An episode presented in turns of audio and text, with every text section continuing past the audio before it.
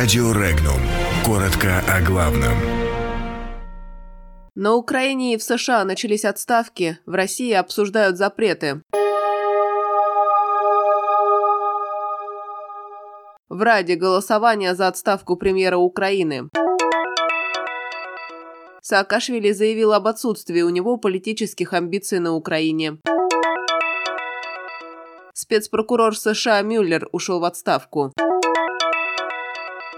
В России предложили запретить массовый запуск воздушных шаров. Экс-глава Минтранса Прикамья получил срок.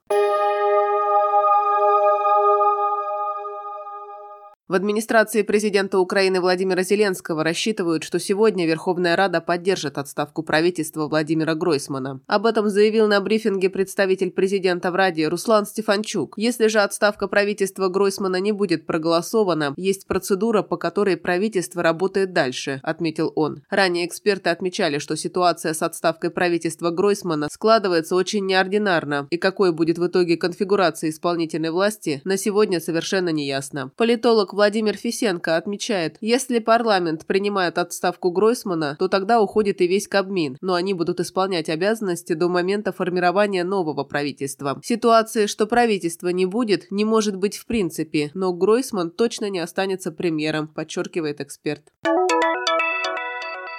Бывший президент Грузии и экс-глава Одесской области Украины Михаил Саакашвили заявил об отсутствии у него политических амбиций на Украине. Политик отметил, что будет в этом вопросе осторожен и пока не видит себя частью местного политического процесса. Он заявил, что пятый президент Украины Петр Порошенко неоднократно предлагал ему занять пост премьер-министра страны. Однако политик это предложение не принял. Напомним, Михаил Саакашвили был выдворен с Украины весной 2018 года на фоне открытого конфликта с тогдашним президентом страны Петром Порошенко и его окружением. Ранее политик неоднократно заявлял о своем намерении вернуться на Украину. Однако в Киеве отмечали, что сделать этого он не может, так как въезд на территорию страны ему запрещен. 28 мая новый украинский лидер Владимир Зеленский вернул Саакашвили украинское гражданство.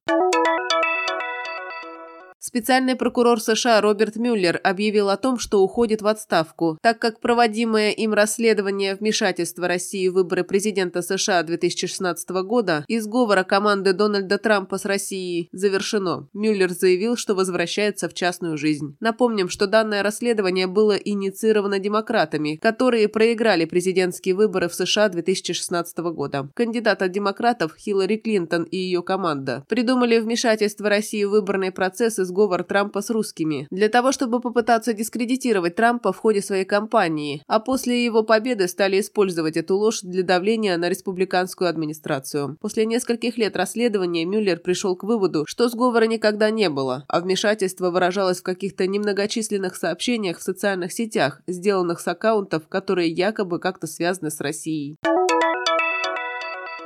Запуск воздушных шаров в небо по случаю каких-либо торжеств наносит вред живой природе. По данным исследований, черепахи путают кусочки латекса с медузами и проглатывают их. Опасность представляют остатки шаров и для других животных. Эту традицию надо запретить на законодательном уровне. Такое мнение высказали в Минприроды Северной Осетии. В Минприроды отметили, что в некоторых городах России, в том числе Санкт-Петербурге и Сочи, уже действует запрет на запуск воздушных шаров во время общественных праздников. Было бы неплохо принять такое решение на федеральном уровне. Оглашен приговор экс-министру транспорта Пермского края. За крупное взяточничество и злоупотребление должностными полномочиями он осужден к восьми с половиной годам с отбыванием наказания в колонии строгого режима, без штрафа. Приговор не вступил в законную силу. Кроме того, вынесено решение о конфискации в доход государства с фигуранта почти восьми с половиной миллионов рублей полученной взятки. Адвокат экс-министра заявил о намерении обжаловать приговор. Установлено, что с декабря 2015 года по март 2016 года от представителя коммерческой организации министр получил в качестве взятки почти 8,5 миллионов рублей за способствование в получении и гарантированной оплате контракта на строительство объекта транспортной инфраструктуры стоимостью более 2 миллиардов рублей. Подробности читайте на сайте Regnum.ru.